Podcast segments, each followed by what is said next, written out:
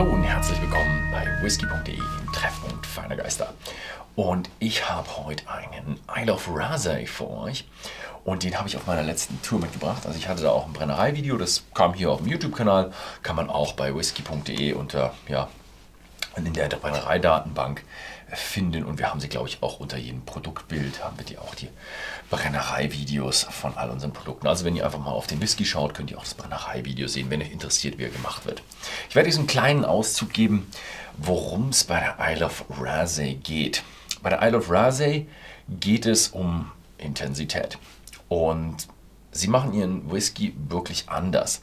Normalerweise hat man als Base für einen Scotch Whisky als Basis hat man ja Bourbonfasslagerung dann hat man meistens noch irgendwo ein Finish drauf oder man hat Bourbonfässer mit einer ja, Sherryfasslagerung vereint. Also irgendwo eine Mischung aus Bourbonfass und Sherryfässern. Hin und wieder kommt auch irgendwie Wein und verschiedene andere dazu und auch hin und wieder mal ein Rye-Fass. Bei der Isle of Ramsey dreht man das Ganze ganz anders um und sagt, die Basis sind erstmal American äh, Oak, also amerikanischen Eichfässer aus der Roggenweizenproduktion, aus der Rye-Produktion. Und die sind natürlich bedeutend würziger. Und dann gehen sie drauf äh, und was haben sie danach? Ex Oloroso und XPX Quartercast, also klein, heftig, aufgeladen mit einem fruchtigen und einem richtig fruchtig süßen Sherry. Gibt nochmal richtige Menge an Eiche und an Sherry in den Whisky ab. Also man, man hat einen Whisky, der ist aufgeladen mit Würze und mit Fruchtigkeit. Und sie sind auch noch eine Brennerei, die macht auch noch getorften Whisky. Sie produzieren getorften Whisky mit, oh, was war es irgendwie, irgendwas mit 40, 46, 47, irgendwo da bis 52 ppm hoch. Und auch noch nicht getorfen. Und sie machen auch keine Reinigung dazwischen, sondern sie lassen einfach laufen und haben dann auch noch Intermediate Spirit. Und das mischen sie später alles. Also es ist ein bisschen so der Ansatz von, ja, sagen wir mal Loch Lomond oder Four Roses, dass sie sagen, wir haben sehr, sehr viele verschiedene Sachen, die wir einlagern, schreiben das alles auf, können dann nachher schön zusammenblenden. Also die haben in ihrem Lagerhaus wirklich verschiedene Sachen liegen. Nicht nur einmal Destillat und das und dann kann man das irgendwie im Lagerhaus nochmal in verschiedene Sachen lagern, um dann verschiedene Whiskys rauszubekommen, sondern sie haben wirklich verschiedene Destillate, die sie in verschiedene Fässern lagern und dann blenden sie das Ganze zusammen. Ist natürlich ein bisschen schwieriger zum Blenden. Wer es genauer wissen will, äh, schaut einfach das Brennerei-Video an. Ähm, da wird es voll und ganz erklärt und auch am Ende probieren wir das Ganze. Und hier habe ich jetzt den, ja, den Sherry First Release 2018-2022. Ist eine junge Brennerei, ja, gibt es noch nicht so lang. Und ist somit jetzt hier irgendwo, was wird es sein? Drei, vier Jahre alter Whisky, 2018, 2022. Kann, äh, ja, kann irgendwo drei, vier Jahre alt sein. Ich glaube, theoretisch zwei bis vier Jahre. Und, äh, aber er hat, er hat mehr als drei Jahre, also es ist definitiv ein Whisky. Und ja, ohne Farbe, ohne Kühlfilterung. Mit der Farbe kann man schon mal sagen, wow, hm, keine Färbung. Klasse. Aber mit so ja, kleinen Fässern und dann noch, da gibt es eine ganze Menge. Gut, würde mal sagen, genug gesagt. Probieren wir mal. Oh ja, oh ja, oh ja. Richtig, richtig schön Rauch. Aber jetzt, ich habe es im Englischen probiert, der erst, als erstes überkommt einem der Rauch und man denkt sich, oh ja, typischer 50 ppm rauchiger Whisky. Ähm, aber jetzt beim zweiten Mal riechen, als ich jetzt da schon ein paar Schlückchen habe, habe ich mich ja schon dran gewöhnt.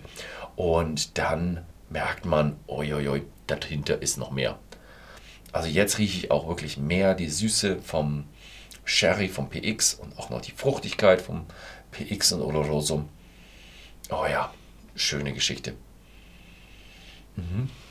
Noch habe ich aber noch nicht so eine Würzigkeit. Hatte ich beim ersten Mal auch nicht.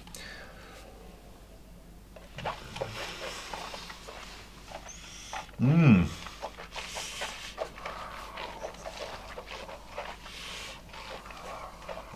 Oh, 52 Prozent. Und boah, drückt der rein mit, mit Geschmack. Wahnsinn, also eine Intensität.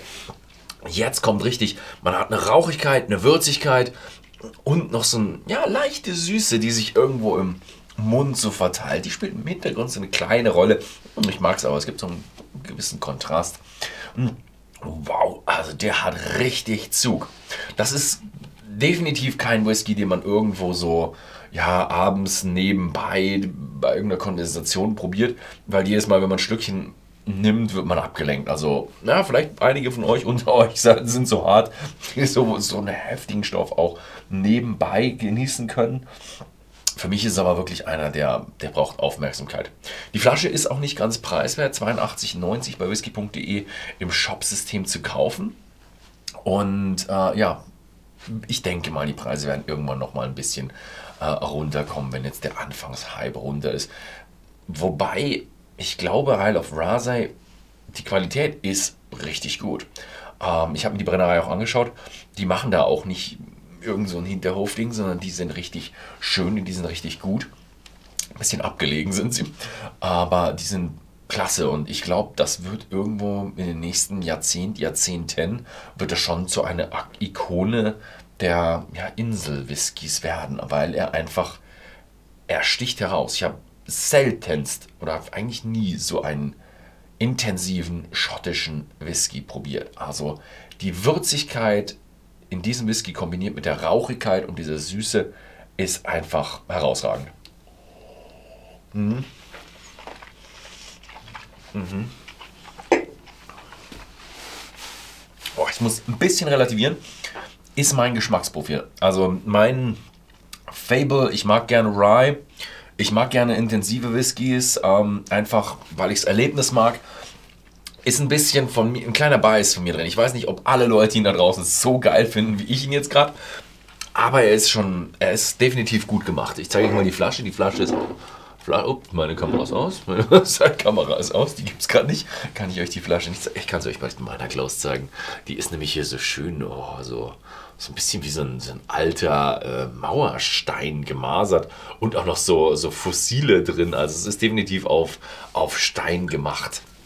Ja, also wer irgendwann mal auf die Isle of Skye kommt, die Fähre von Isle of Skye auf Rasay rüber, die fährt extrem oft und ist relativ zuverlässig, weil sie in ja, sehr geschützten Wässern, Gewässern fährt. Also ist definitiv ein Trip wert. Es ist eine sehr, sehr abgelegene Insel da gibt es eigentlich bis auf diesen einen kleinen Cornershop, das bisschen Town, was sie haben, mit, glaube ich, Grundschule und äh, der Brennerei und einem Hotel, was auch noch so ein bisschen Adventure Park ist, gibt es eigentlich nur Bauernhöfe und Schafe. also es ist sehr, sehr abgelegen, aber wunderschön. Wunderschön, kann ich euch nur empfehlen. Gut, das war's. Ähm, schaut mal im Shop vorbei, da gibt es den äh, Whisky zu kaufen. Vielen Dank fürs Zusehen und bis zum nächsten Mal.